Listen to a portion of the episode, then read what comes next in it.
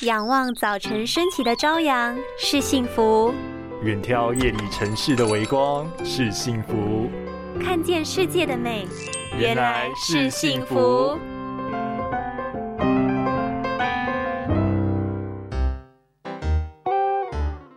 奇怪，怎么都拍不到啊？爸爸，你在拍什么啊？我左拍右拍上拍下拍，原来每只蚊子都不简单。有些人觉得像蚊子飞过，有些人觉得像浮游生物，还有像蜘蛛丝或棉絮的，但有时候又会突然不见。其实这些都是典型飞蚊症的症状。以前百分之九十五以上的病因都来自于老化，但近年来用眼习惯的改变，尤其台湾高度近视族群多，再加上使用三 C 产品，导致近年二十到三十岁的族群患者大增。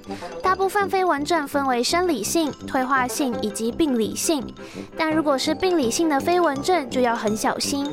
如果数量突然增加，满天黑点、黑丝线，或是合并闪光，就必须马上就医。建议平时可以多摄取含有抗氧化营养的食材，像是鱼类以及深绿色蔬菜来保护眼睛。